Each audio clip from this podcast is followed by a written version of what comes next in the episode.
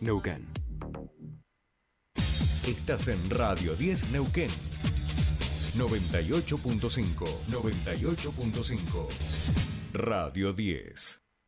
Desde las 7 y hasta las 9. Tercer puente.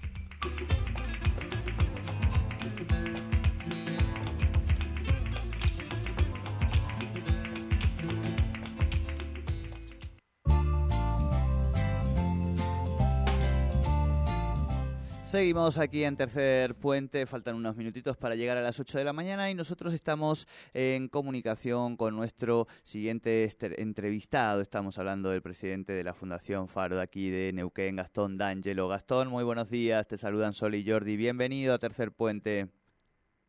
¿Qué tal, Jordi, Sole? Buen día, ¿cómo les va? Bien, todo muy bien, Gastón. Bueno, una alegría saludarte, hablar con vos siempre, eh, aunque también, por supuesto, que tiene que ver con temas que nos parece necesario visibilizar. En este caso estamos hablando de la modificación de la ley provincial de, pirotecnia que se viene debatiendo, se venía debatiendo en la, en la legislatura y que todavía no estamos teniendo novedades y claro, nos vamos acercando al momento más álgido en relación al uso de la pirotecnia por parte de las personas. Eh, contanos un poco, Gastón, cómo, cómo viene siendo este proceso y la preocupación que tienen hoy desde, desde las familiares, organizaciones y demás.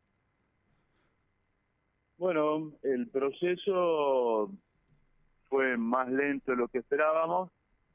Pensemos que el proyecto de modificación lo presentamos en julio del 2021 y recién en agosto del 2022 la diputada Salaburu lo rastreó y lo, lo empezó a tratar en comisiones. Este, y va, estamos llegando a fin de año donde aparentemente va a tener tratamiento, pero donde no vamos a poder tener una aplicación efectiva este año, teniendo en cuenta de que de la legislatura tiene que pasar al Poder Ejecutivo para que se reglamente, se publique y entre en plena vigencia. Lo que tiene de bueno esto es que ha habido un tránsito en todo este proyecto en el que se ha visto muy enriquecido. Nosotros básicamente lo que planteamos es que la pirotecnia ya en el 2002 en la ley original se consideraba que había que prohibirla por el perjuicio que generaba y el daño físico que genera en una población muy grande de personas con autismo. Lamentablemente, desde la legislatura se demoró cuatro años en mandar este proyecto al, al Ejecutivo y el Ejecutivo demoró dos años más en publicarlo en el boletín oficial, se publicó recién en el año 2018. Y del 2018 hasta la fecha fue una ley que nunca se respetó. O sea que los derechos de las personas con autismo y con discapacidad en general y personas de eh, adultos mayores y Alzheimer eh, fui yo vulnerado con un proyecto de ley que tenía algunas fallas estructurales grandes. Por ejemplo, el Estado se permitía el uso de pirotecnia para actos públicos y festivos, claro. siendo que tiene que ser el primer garante por el, por el beneficio de la población y la salud de la población. Este, y después, desde el lado, desde el punto de vista de la fiscalización y el control, nunca se fiscalizó y se controló de forma adecuada como para que la pirotecnia no ingrese o no se descargue en la provincia. Entonces nosotros presentamos un proyecto en el que permitimos el tránsito de pirotecnia por la provincia, que tenga destino otra provincia donde esté habilitado y se prohíbe la descarga. Y esto es un detalle que no es menor porque de esta manera no violamos la Constitución, que les permite el tránsito por las rutas nacionales y provinciales, este, pero sí prohibimos la descarga. De esta forma se puede respetar el derecho consagrado a de las personas a las que la pirotecnia eh, les hace daño, pero también en el camino se han sumado muchos organismos públicos de, mucho peso, como bomberos, gendarmería, defensa civil, la Fiscalía, la Fiscalía de Delitos Ambientales, la Dirección Provincial de Recursos Faunísticos, la Comisión de Manejo del Fuego, la Comisión del Cambio Climático, eh, muchas ONG y sindicatos que directamente piden la prohibición de descarga de todo material pirotécnico, no solamente de estruendo, sino también el lumínico, por el alto riesgo que implica en lo que es los incendios forestales. Este, teniendo en cuenta sobre todo el cambio en la matriz productiva de la provincia de Neuquén, que se ha vuelto básicamente una explotación de gas y petróleo, y, y entendiendo una incompatibilidad manifiesta que hay entre la exploración, la explotación y el transporte de gas y petróleo, y todo lo que representa el, la pirotecnia destruyendo y la pirotecnia lumínica, que según los bomberos genera el 80% de los incendios durante la fiesta. Bien.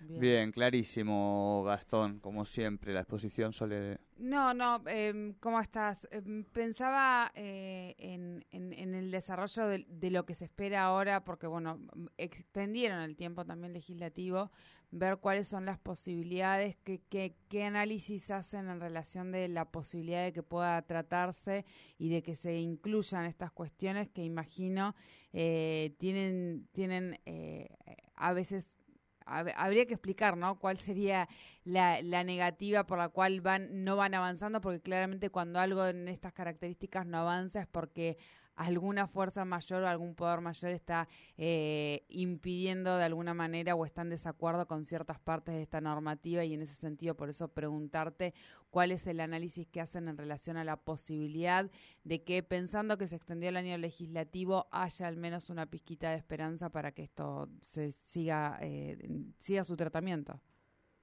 Bueno, en eso también es interesante lo que ha ido pasando con el transcurrir del tiempo.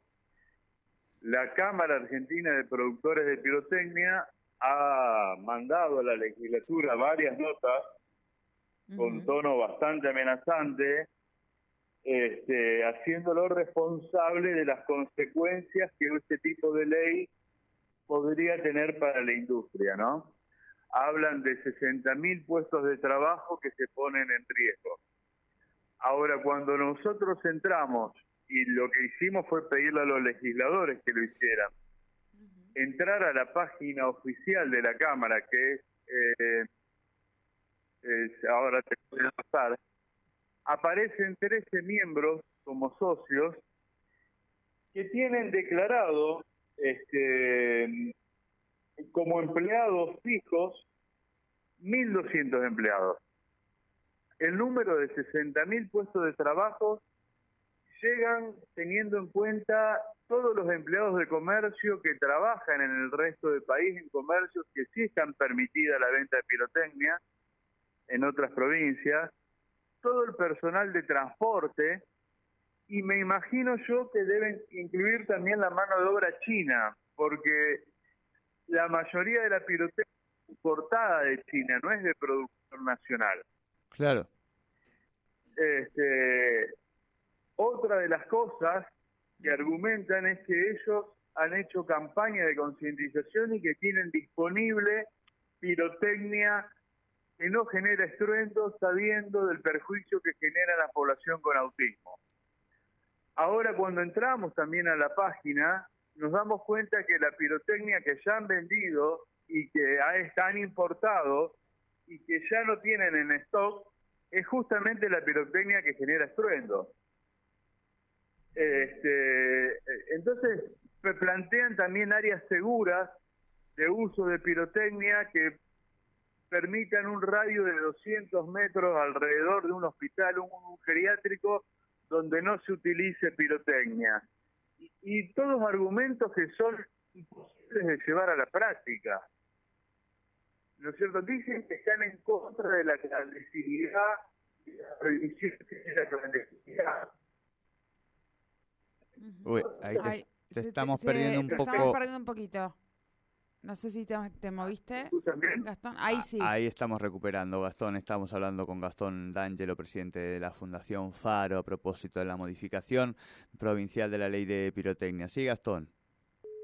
Uy, no, se no, cortó. se cortó. Iba se perdiendo cortó. la señal. Eh, bien, vamos a una pausita y ahora enseguida tratamos de, de recuperar el, el llamado con, con Gastón porque se le iba perdiendo justo este, la señal 8 y 5 minutos de esta mañana de día martes. Somos PAE, líder global de energía. Ofrecemos productos y servicios a la industria y estaciones de servicio. Estamos presentes en